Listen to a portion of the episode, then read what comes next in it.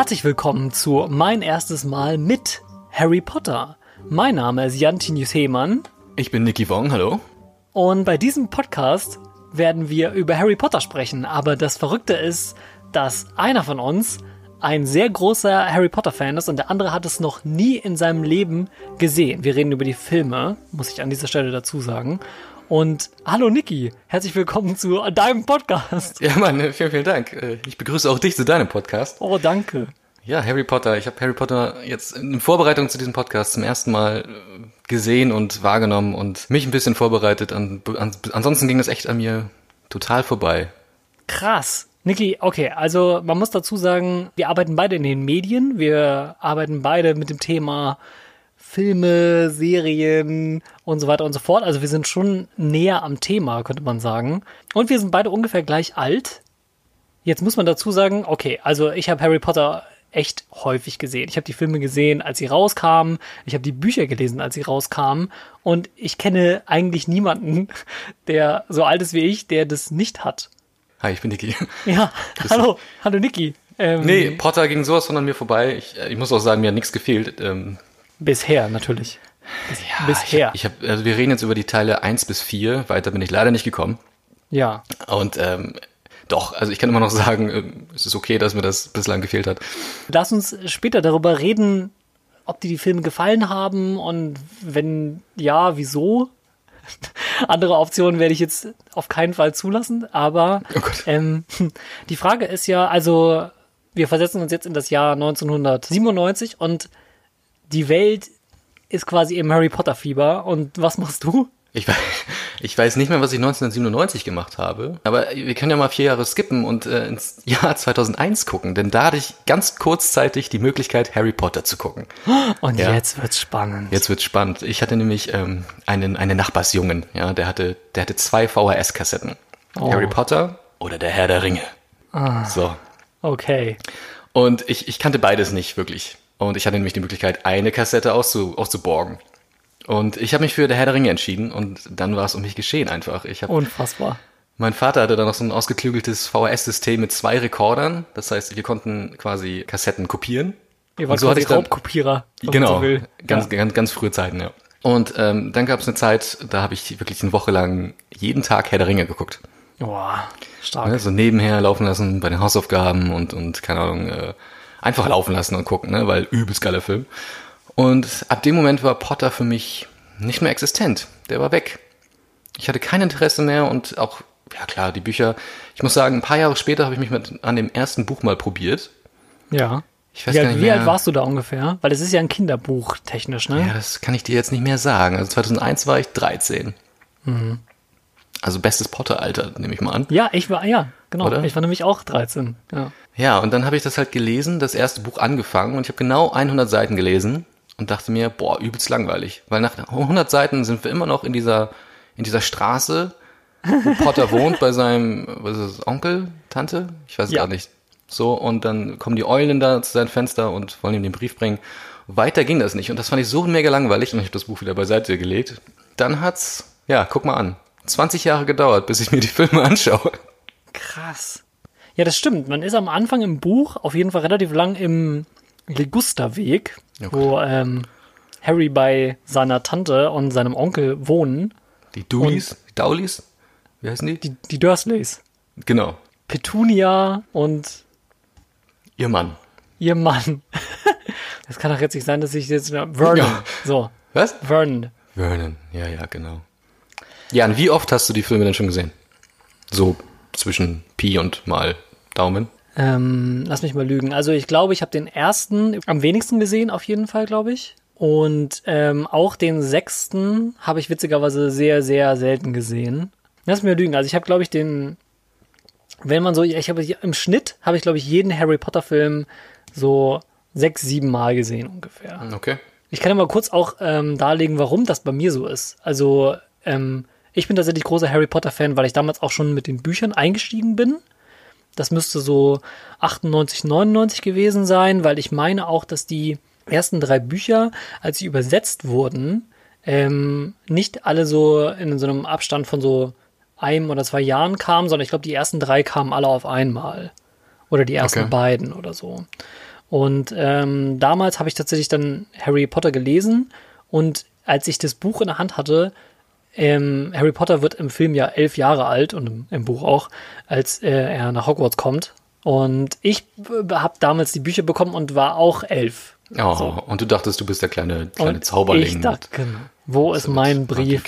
Ja.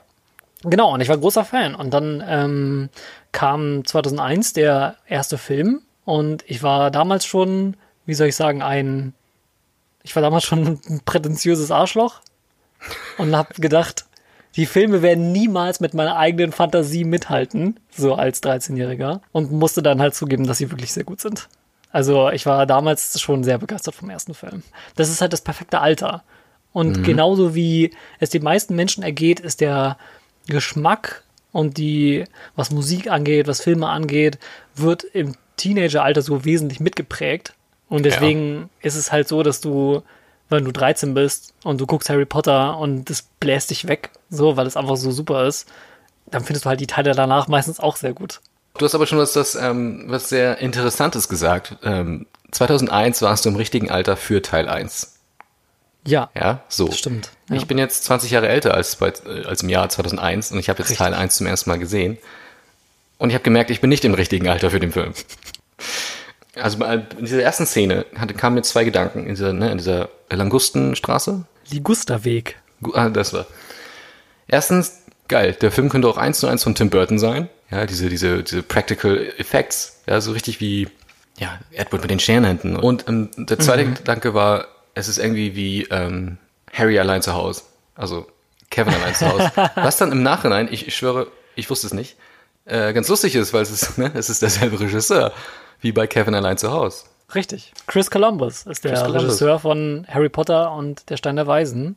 Ja, und das, das kommt halt schon durch. Ne? Es ist halt echt ein Kinderfilm, ähm, der halt so, so süß, albern, also aus meiner, meiner heutigen Erwachsenen sichtet, ja, ist der halt echt so, so, so also süß, albern, aber eben darum auch so ein bisschen, bisschen mühsam.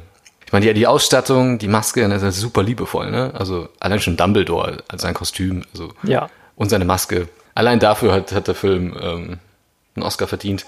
Was lustigerweise in beiden Kategorien an der Herr der Ringe ging, soweit ich mich recht erinnere. Die ja auch so den ein oder anderen Dollar in Masken und Effekte gesteckt haben. Ja.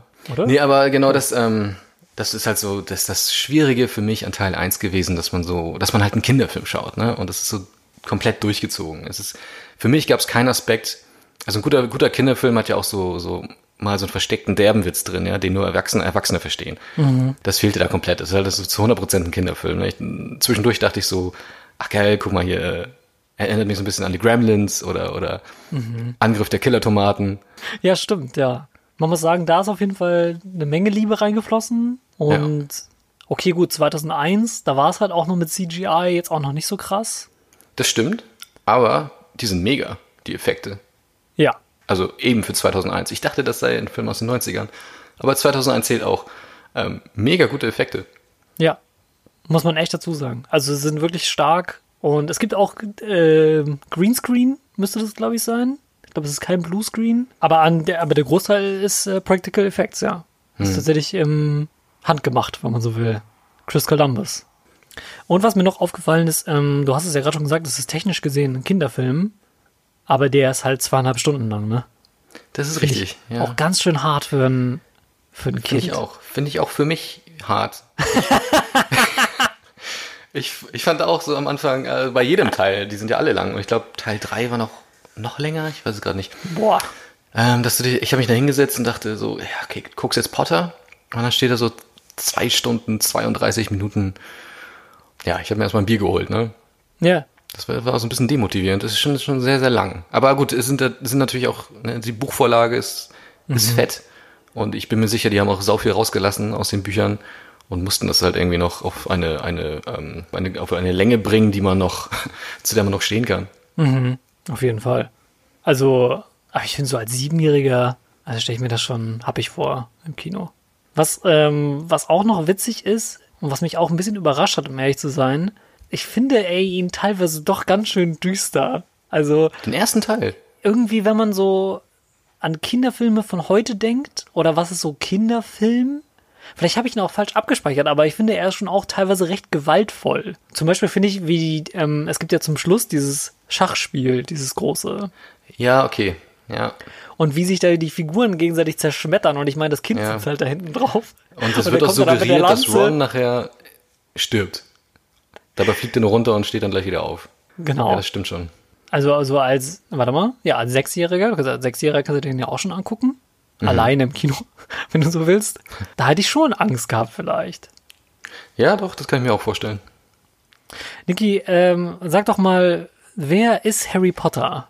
Was, was ist so, wer, was erfährt man im ersten Film, wer Harry Potter ist? Alter, wer ist Harry Potter? Hm, Harry Potter ist ein äh, elfjähriger Junge, der von Tuten und Blasen keine Ahnung hat, weil er ja noch nicht mal weiß, dass er Zauberer ist. Und er hat keine Ahnung, wo er die, wo er die Narbe her hat. Er weiß nicht genau, was mit seinen Eltern passiert ist. Ähm, und äh, es ist lustig, weil dass du das fragst, weil dieses, wie die, die Art und Weise, wie er erfährt, wer er ist, ist für mich sehr, sehr platt in den Filmen dargestellt. Es ist immer, weißt du, wenn ähm, wir brauchen einen Menschen, der das und das tut. Und dann, bam, es ist Potter. Und, und wer war das? Bam, es ist Potter. Immer ist es Potter. Oh, oh, oh surprise. Ähm, ansonsten ist Potter für mich ähm, einfach so eine Figur aus der Popkultur. Ja, jeder kennt ihn, jeder liebt ihn irgendwie.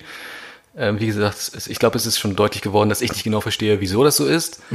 Ähm, ja, Findest du ihn denn sympathisch? Findest Nee. du Harry Potter sympathisch? Du findest ihn nicht sympathisch. Nein, er ist halt, er ist halt ein dummer Junge, ne? Er benimmt sich teilweise so dämlich, vor allem in so in sozialen Situationen, wenn er sich Ja. er mit, seinen, mit seinen Freunden redet oder in Teil 4 mit der Cho.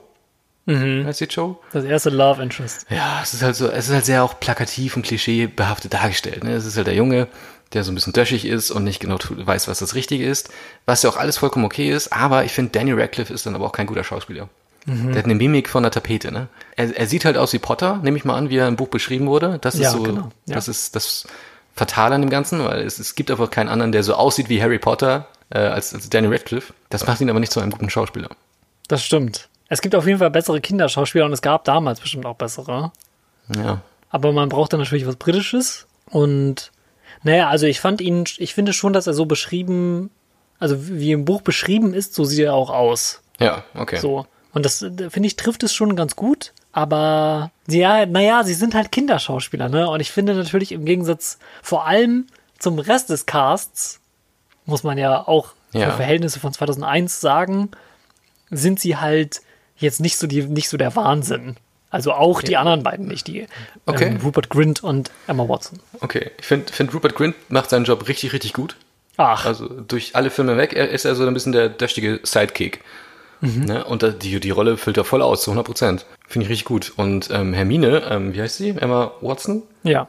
Äh, Ja, ich glaube, die ist auch, die, ja, die richtet sich auch sehr nach ihrer Romanvorlage, nach ihrer Figurvorlage quasi. Emma Watson selbst, also nachdem ich die Schön das Biest gesehen habe, ähm, musste ich sagen, sie ist die schlechteste Schauspielerin, die je auf der Erde gewandelt ist. Okay. Ich finde zum Beispiel bei Emma Watson ging damals auch schon und auch in der Retrospektive gehen so ein bisschen die Meinungen auseinander. Ist sie so, wie sie im Buch beschrieben wird? Ich weiß, das ist jetzt wirklich auch nicht so spannend, aber ähm, weil sie halt schon damals als, als Kinderschauspielerin, finde ich, sieht man schon, dass sie auf jeden Fall später eine hübsche Frau wird, so. Und sie wird im Buch aber schon, und das ähm, hat jetzt nichts damit zu tun, wie, ähm, ja, wie es jetzt sein soll, oder ob das jetzt irgendwie einen Unterschied macht, ob man eine äh, Schauspielerin castet, die mehr Menschen hübsch oder nicht so hübsch finden. Aber sie wird halt schon super, super nerdig beschrieben und auch so, wie, wie so ihre Optik ist. Also sie wird schon sehr sehr wild und ähm, wie so eine Elfjährige beschrieben, der quasi alles egal ist, wie sie aussieht, weil sie halt so super smart ist. So. Das heißt, du findest äh, Hermine zu hübsch gecastet. Es ist halt in den späteren Filmen sieht man halt, dass sie auch als Erwachsene oder als halbwegs Erwachsene für die Rolle im Vergleich zum Buch, aber es ist ja auch immer okay, wenn Filme was anders machen als die Bücher so, das ist schon in Ordnung, finde ich. Aber sie sieht auf jeden Fall später nicht mehr so aus, wie sie im Buch Ja, immer noch okay. dargestellt wird. Ist aber auch eine heikle, eine heikle Angelegenheit, ne? Jemanden zu casten, der in zehn Jahren immer noch der Buchvorlage entspricht, ne? Das, ja, stimmt, da hast, du, da hast du natürlich recht, das ist wirklich wahr, ja. Wir können auf jeden Fall noch mal kurz über die Erwachsenen sprechen, weil man muss schon sagen, am, Ich finde am Cast vor allem, also okay, vor allem des ersten Films ist ja jetzt egal, weil äh, ein, sehr viele davon sind ja später immer noch da. Merkt man halt, was das für ein riesigen, für ein Riesenprojekt ist, ne? Also Ja, das stimmt. wie wahnsinnig beliebt diese Bücher sind, wie viel Kohle da wahrscheinlich in diese Filme geflossen ist. Ja. Ja, Warner Brothers hat auf jeden Fall keine Kosten und Mühen gescheut, um die halbe Royal Shakespeare Company aus ihrer Spielzeit zu casten. Ja, das ist richtig. Und auch die, die, ähm, ja, die Gastauftritte pro Film sind auch mega besetzt halt, ne? Also mit, mit äh, Gary Oldman in Teil 3, in Teil 2 war es, glaube ich, Kenneth Branagh. Ja, Wen haben wir in Teil 4? äh, Ralph. Fiennes, das erste Mal als, ähm, Gut, als ja, Lord Voldemort. Stimmt, ja, genau. Fand ich auch krass, dass in Teil 4 zum ersten Mal Voldemort auftaucht, aber Was hat dich daran so überrascht? Also, dass man so lange gewartet hat. Früh? Ah, sind- okay. Es sind halt, also Potter ist mir ja nicht vollkommen entgangen, ja. Mir, mir ist bewusst, es sind acht Filme. Ja. Und es geht darin äh, um Potter gegen Voldemort. So, und in Teil 4 taucht er das erste Mal auf. Mhm. Ja, das hat mich so ein bisschen, bisschen vielleicht gestört, dass es wirklich so, dass dieser, dieser, diese übergeordnete Story einfach übelst lange dauert, bis sie, bis sie in, ins Rollen kommt. Mhm. Ja, ansonsten ist das, äh, hat mich jeder Film so ein bisschen an so einen einzelnen Sherlock Holmes Film erinnert. Ja, er muss in, in Hogwarts einfach ein Rätsel lösen. Mhm. Am Ende kommt Dumbledore und äh, gibt ihm ein paar sanfte Worte mit und erklärt äh, oder klärt alle Fragen, die noch offen sind. Mhm. Nicht immer auf eine clevere und gute Art und Weise. Und, und der Tag ist gerettet. So, und zack, der nächste Film beginnt. Das ist schon witzig, dass du das so siehst, weil für mich sind das natürlich auch, ähm, selbst wenn ich die Filme heute gucke, sind es für mich natürlich alles so, ja, sind halt so magische Geschichten irgendwie aus meiner, aus meiner Kindheit. Ich will dir nichts kaputt machen. Nein, alles, alles, alles, alles gut. Ich meine, ich habe auch schon Leute getroffen, die sagen, äh, ich habe alle Harry Potter Teile gesehen und ich finde das doof und so. Ähm, das ist natürlich auch immer so ein bisschen kurz gegriffen. Aber ich finde das schon lustig, weil es ist natürlich für mich ist das halt, ich kann es gar nicht so aus so einer filmtechnischen Perspektive bewerten, wie ich das jetzt normalerweise vielleicht machen würde. Selbst aus heutiger halt Sicht so- nicht? Ey, so, Wenn du dich heute hinsetzt schwer. und. Okay. Wir sollten das mal zusammenschauen. ja, vielleicht, ja, genau. Und Dann werde dann, werd ich die ganze Zeit einfach nur rumnölen und, und alle fünf Minuten, oh, oh, oh, ey, dein Ernst? Und dann wirst du sagen, ey, ich gucke nie wieder einen Film mit dir. vielleicht, ja. Nee, aber was du schon sagtest, Warner hat da keine Kosten und Mühen gescheut und das merkt man auch einfach. Es ist einfach eine hoch, hoch, hochwertige Produktion. Das merkt man an allen Ecken und Kanten, wie du schon sagtest, am Cast, äh, an, der Maske, an der Ausstattung, an den Effekten, die damals halt schon wahrscheinlich noch mehr gekostet haben, um auf dieses Level zu kommen. Es ist einfach übelst gut und übelst gut kostenintensiv umgesetzt und das ist auch gut so, weil ähm, das hätte auch echt nach hinten gehen können, nach hinten losgehen können. Also die, gerade diese, wie ich schon sagte, dieses Kinderfilmlastige im ersten Teil, ähm, hätte ich den gesehen ohne diesen Podcast im Hinterkopf. Ähm, ich hätte kein Interesse daran gehabt, den, die Reihe weiterzuschauen. Interessant. Ist ja witzig, ne?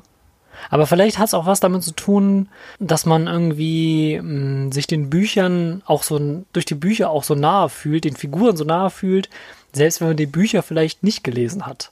Also es gibt ja bestimmt auch Menschen, die die Bücher nicht kennen und die Filme dann gucken und ähm, dann die trotzdem gut finden, weil sie einfach schon so viel über Harry Potter wissen und das schon so häufig in irgendwelchen Regalen haben stehen sehen, Ja. dass sie einfach, ja, das trotzdem irgendwie mögen oder sich trotzdem damit verbunden fühlen oder so. Ja, also wie gesagt, die sind, die sind so krass gut produziert, dass das sind gute Filme. So, also da, da kann man echt nichts gegen sagen. Also wer sagt, das sind scheiß Filme, der hat entweder keine Ahnung oder hat die Filme nicht gesehen. Ja. Aber ähm, dieses Interesse, dieser Funke, der dann äh, dazu führt, dass ich mich mehr für dieses Thema interessiere oder meinetwegen eine Fortsetzung unbedingt gucken muss, das fehlt bei mir total. Aber gut, okay, ich meine, der erste Film, übrigens, äh, das ist ja auch so ein Ding, was Hollywood ausmacht. Wir sprechen auch nicht nur vom, vom Maincast, der so wahnsinnig hochwertig besetzt ist, sondern bis in die Nebenrollen sind wirklich echt große Hollywood-Stars, zum Beispiel der Zauberstabverkäufer, der nun mal logischerweise nicht so häufig eine wichtige Rolle spielt, weil er halt nur einmal den Zauberstab verkauft. Ja. ja. Er ist halt John Hurt. Also der vor ein paar vor ein paar Jahren, vor einem Jahr oder so gestorben Ja, ist nicht so lange her. und ähm, die Hauptrolle im Elefantenmenschen zum Beispiel gespielt hat und auch in ganz vielen anderen Filmen. Und das ist natürlich Wahnsinn, ne? Was das für eine fünf Minuten Rolle ist und die holen da halt diesen diesen Superschauspieler. Ja, ich, aber das, das ist, glaube ich, ich, ich weiß nicht, ob die da äh, wirklich viel Geld äh, ausgegeben haben dafür, weil ähm, die Bücher waren ja schon ein Phänomen, bevor der erste Teil ins Kino kam. Und die Schauspieler wussten ganz genau, was, was die da erwartet, ja, dass Ja, diese, diese, stimmt. diese, dieser Fanwust, der, der schon einfach vorhanden war. Also ich als Schauspieler äh, oder ich als John Hurt hätte gesagt, ey, okay, das Ding ist schon so fett, äh, gib mir, gib mir einen Burger und ein Bier und ich mach das. Ja. ja, gut, stimmt, ja. Was auch sympathisch wäre für einen Burger und ein Bier, so eine Schon, oder? Harry Potter-Rolle zu spielen, ne? Ja, der erste ähm, Film ist tatsächlich ähm, auch in der Hinsicht ein Kinderfilm, nicht nur, dass Kinder eine Hauptrolle spielen, sondern es ist auch, wie du ja jetzt natürlich schon großartigerweise weißt, es ist nicht ganz so ernst und so düster, wie es später dann wird. Ja. Also du, speziell der dritte und der vierte haben ja so einen echten Turn, die das ganze Franchise ein bisschen verändern. Ich kann dir auf jeden Fall sagen, im fünften wird's noch mal richtig extrem, ohne zu viel zu verraten. Aber der erste hat auf jeden Fall, naja, sie lernen halt das Schloss kennen. Er lernt halt, dass er ein Zauberer ist.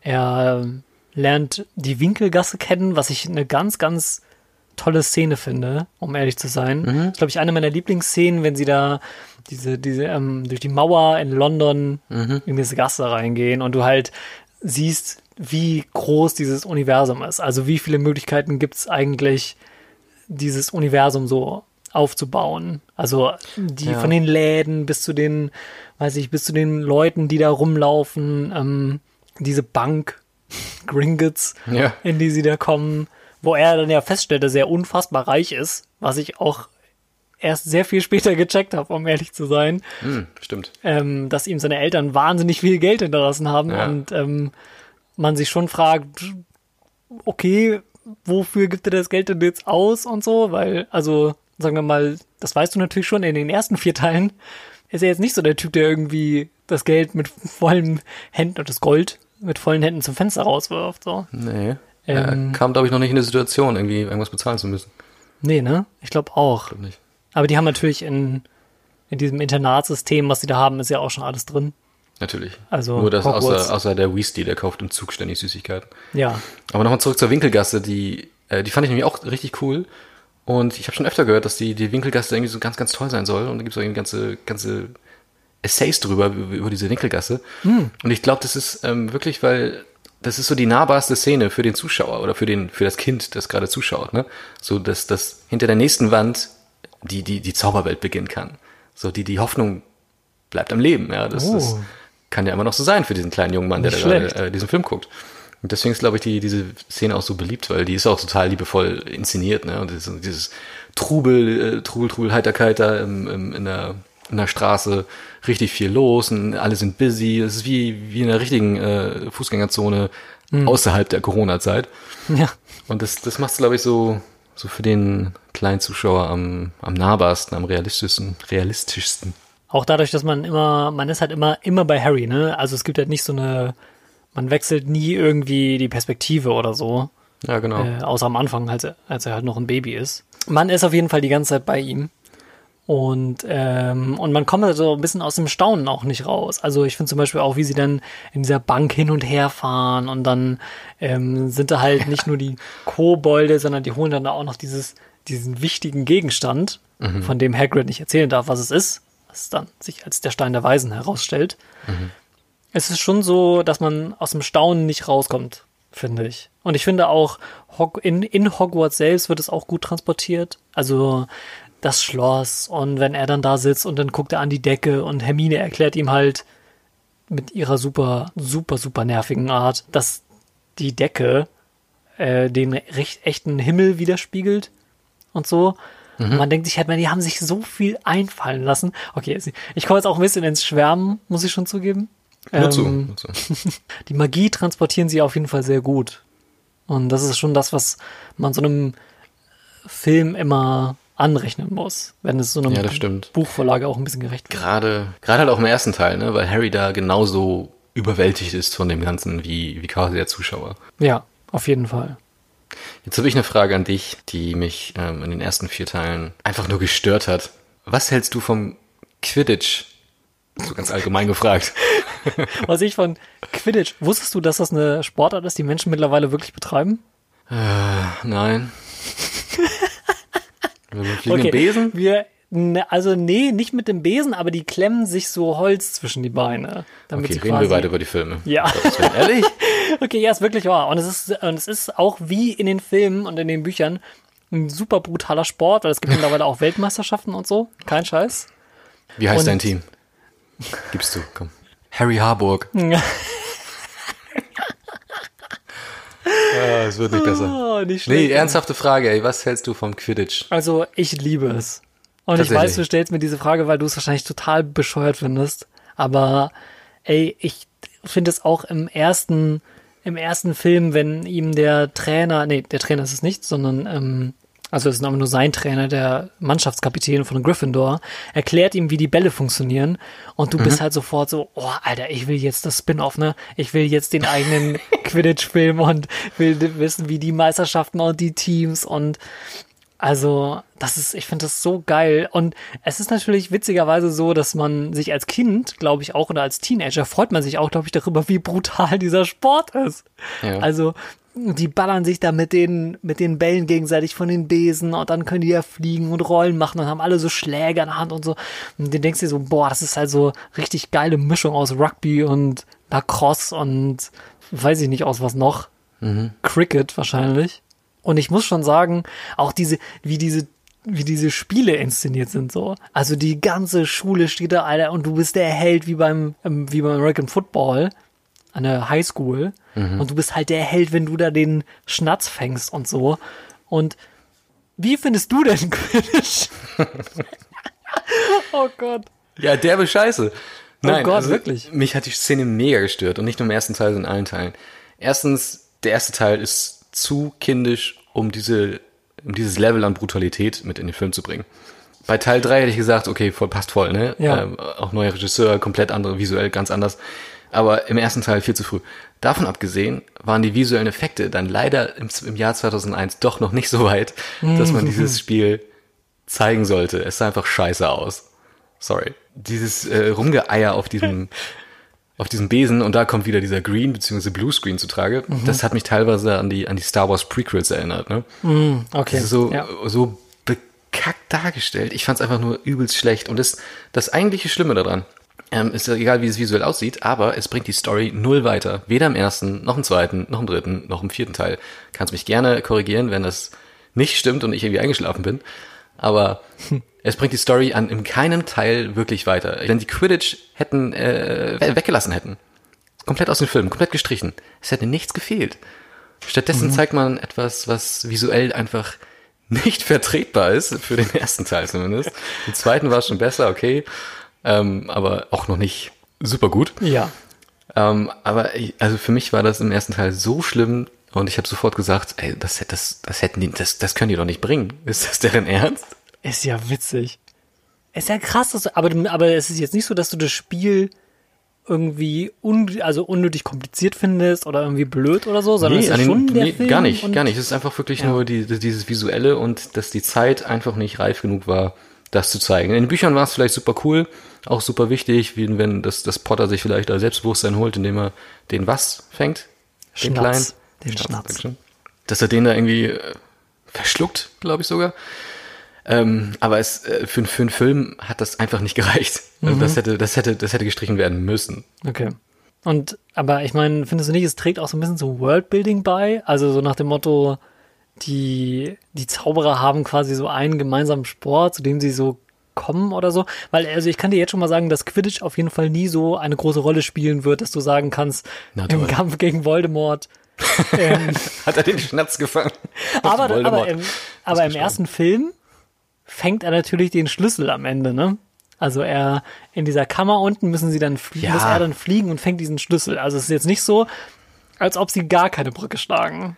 Okay. Das gibt's natürlich später dann nicht mehr, ne? Da ist es halt einfach nur noch Quidditch. Ah, mich hat's derbe gestört. Das war aber nicht die einzige Szene, um nochmal auf dieses Thema CGI zurückzukommen, die mich im ersten Teil schockiert hat. Obwohl ich ja vorhin sagte, ähm, die Effekte sind mega für Teil 1 und für 2001. Aber dann kam der Troll. dann So, kam der wir, Troll. wenn wir nur einen Harry Potter äh, Podcast machen würden, sollten wir die erste Folge genauso nennen. Und dann kam der. dann kam der Troll. ja, ist ein guter Name, ne? Ja, voll. Ja, dann kam der Troll. Der, sah, der, der Troll an sich sah ja vollkommen legitim aus. Ne? Mhm. War irgendwie lustig mit seinem komischen Gesicht da, sah ein bisschen blöd aus. Aber dann reitet der Potter auch noch auf dem Troll. Und das war dann diese 100% CGI-Potter, ne? Und das sah einfach so bekackt aus. Da dachte ich auch wieder, schneide das doch lieber, weißt du, über die Schnitttechnik kannst du das dann, wenn du es ganz schnell schneidest, dann funktioniert es auch. Es sieht dann irgendwie nicht so cool aus, aber man sieht halt nicht diesen platten Polygon-Potter, der einfach nur aussieht wie aus einem PlayStation 2-Spiel. Und es gibt PlayStation 2 Spiele zu Harry Potter, logischerweise. Die wahrscheinlich besser aussehen, oder? Vielleicht besser aussehen als der CGI-Potter auf dem CGI-Troll. Das sind so Momente, ich bin wahrscheinlich bin auch ein bisschen, ein bisschen sehr, äh, bin ein bisschen der, der Korinthenkacker hier. Aber wenn ich die Filme heute so schaue, und das habe ich getan in Vorbereitung auf diesen Podcast, dann sind mir diese Szenen einfach aufgefallen und die hätten geschnitten werden müssen. Besser Also- auf jeden Fall als sie, ja. Okay. Das hat mich auch gewundert, weil äh, alles andere sah dann halt so richtig gut aus. Ne? Wir lassen den Quidditch jetzt mal außen vor. Man, man erkennt ja schlechte Animationen auch an der, an den Bewegungen. Das war das, äh, äh, entgegen jeder Physik. Das kam halt aus dem Computer und das, das hat mich echt gestört. Ne? Ja, das glaube ich dir. Gut, das ist natürlich damals auch noch ein bisschen schwieriger gewesen, aber also Jurassic Park war ja sechs Jahre vorher oder so. Oder Non plus Ultra, 1993. ja, okay, guck mal, ist richtig lang her. Und da ist natürlich auch nicht, ist es nicht ganz so viel und die reiten auch nicht auf den Dinos zum Glück. ähm, aber Das, ja, das Schwierige ja. ist halt Menschen darzustellen. ja, voll. So, und das, deswegen, also Jurassic Park könnte heute noch konkurrieren mit, mit den Filmen, Mhm. teilweise. Mega. Gut, und, und worüber wir ähm, ja auch schon gesprochen haben und worüber wir auch noch reden müssen, ist halt das Ende, weil Ja. Das ist wirklich, also erstmal, es ist halt das erste Mal, dass man Voldemort sieht. Und ähm, man sieht ihn natürlich nicht wirklich. Er ist halt im Hinterkopf von, ach, ich ha- ich hasse den Namen, Quirrell, ein Name, der ähm, für, Den ich mir nicht gemerkt habe, auf jeden ja, Fall. nicht so schlimm. Auf jeden Fall ähm, lebt Voldemort in ihm, wenn man so will. Die teilen sich halt einen Körper oder Voldemort hat ihn übernommen oder so. Aber ich habe schon das Gefühl, dass ähm, der Professor noch so sein eigenes Ding machen kann. Also Ja. nicht nur gesteuert ist. Aber da begegnet man ja das erste Mal quasi dem großen Widersacher, beziehungsweise begegnet er ihm schon vorher im Wald äh, mit dieser Figur, als sie dann das Einhornblut da, da trinkt und so. Wie findest du den letzten Kampf, wenn man so will? Also wenn sie da vor dem Spiegel stehen. Das ist ja nicht nur, ist es der Spiegel? Und diese Kammer, die nachher im Flammen steht, ne? Genau, richtig. Und da stehen sie Ja. vor dem Spiegel, der dir zeigt, was du in Wirklichkeit möchtest. Okay, ja. Ich habe mir ja Noti- Notizen gemacht zu jedem Film. Ja. Und zu diesem Teil, zu diesem Moment habe ich mir auch Notizen gemacht. Also, Sehr gut. abgesehen davon, dass es aussieht wie aus dem Indiana Indiana Jones Film, ne? Diese Flammen plötzlich und der Indiana Jones und der Stein der Weisen oder so. Nicht schlecht, auch gut, ja. fand ich das Ende sehr, sehr unspektakulär. Für einen Film, der eben, wie wir schon ges gesagt haben, so hochwertig produziert wird, ein gewisses Standing hat, auch einen gewissen Anspruch, halt ein mega Hollywood-Blockbuster einfach ist, ist das Ende wie bei einem Netflix-Film. Es kommt einfach plötzlich und zack ist der Film zu Ende. Ja, also es, ich fand es echt unspektakulär. Das macht Teil 2 zum Beispiel schon, schon sehr viel besser mit dieser Drachenschlange. Ne? Der Basilisk. Ja. Genau, und dafür fand ich das Ende von Teil 1 äh, sehr unangenehm unspektakulär. Hinzu kommt ja noch das eigentliche Ende dann, wie, ähm, wie ähm, Dumbledore nachher so dieses Vier-Augen-Gespräch mit Potter hat. Und die letzten offenen Fragen, so richtig Billow in den letzten fünf Minuten des Films, einfach mal so, so äh, klärt, indem er ihm da so die Welt kurz erklärt. Ja. Also so richtig platt. Was dann im Anschluss noch passiert, und da war ich schon wieder auf, auf, da stand ich auf meiner Couch, weil ich so sauer war, dieses, dieses Punktesystem. Slytherin, und Gryffindor und die anderen zwei Häuser. Ja. Als wäre Dumbledore äh, der, der FIFA-Präsident, ja, der, der schiebt seinem Favorite einfach mal ein paar Punkte zu. Völlig grundlos. Sorry, völlig grundlos. da bestimmte einfach mal so aus Jux, wer gewinnt. Mega asoziales Verhalten von Dumbledore in diesem Moment. Hat mich super aufgeregt. Ja, ich finde, weil wir ja gerade noch über das Ende gesprochen haben, muss ich äh, sagen, ich finde Mhm. es auch sehr antiklimaktisch, ähm, liegt aber auch am Buch. Ähm, also es ist relativ nah am Buch, äh, das Ganze, auch diese Verabschiedung zum Schluss und so weiter und so fort. Und aber auf jeden Fall der Kampf, also der Kampf, muss man ja, man kann es ja wirklich nicht so nennen, aber der, Das Stolpern auf der Treppe. das Stolpern auf der Treppe und das aus Versehen die Hände hochreißen Und dann Ja. löst er sich ja quasi Luft auf, ist so im Buch auch. Also es ist ein bisschen düsterer, so noch mit der ganzen Beschreibung, aber ähm, es ist schon so, dass der erste, dass er halt quasi als Kind, der nicht auch nicht richtig zaubern kann, die können ja im ersten Jahr noch nicht besonders viel. Es ist schon so, dass er keine Möglichkeit hat, diesem mächtigen Magier gegenüberzutreten. Und deswegen wird es halt so beschrieben wie, okay, deine, die, die, diesen inneren Schutz, den du quasi trägst von, der, von deiner Mutter, weil sie sich geopfert hat, das reicht erstmal. So. Und deswegen ist es Ja, sehr antiklimaktisch, das stimmt. Es ist wirklich eine, ja, eine skurrile Art, so einen so ein, so einen Film zu beenden. Hm. Ja, was ich mich noch gefragt habe, mh, eine Szene vorher, auch bei diesem Schachspiel, ähm, woher kommt plötzlich so Harrys Heldentum? Wie kann es sein, dass der plötzlich so, weißt du, so Harry Potter, so, so Step Up to the Streets, allen Mut zusammennimmt und jetzt gegen die, gegen die Schachfiguren antritt und schlussendlich dann auch ähm, da die Treppe runtergeht, um den Crowell ähm, zu konfrontieren? Weil Quirrell. vor, Quirrell, Entschuldige. Weil vorher fand ich es relativ ausgeglichen so, ne, zwischen Hermine, äh, Ron und Potter. Also im Film war er eigentlich, oder man hätte es am wenigsten von Potter erwartet, dass er dann die Sau rauslässt, ne, so ähm, die Fäuste zeigt und ja, den Tag rettet. Ja. Klar, der Film heißt Harry Potter, aber da muss man das auch so erzählen. Aber davon mal abgesehen. Davon aber abgesehen, da muss man das auch so in jedem erzählen. Bild im Film ist. Ja. Nee, aber ich weiß schon, was du meinst.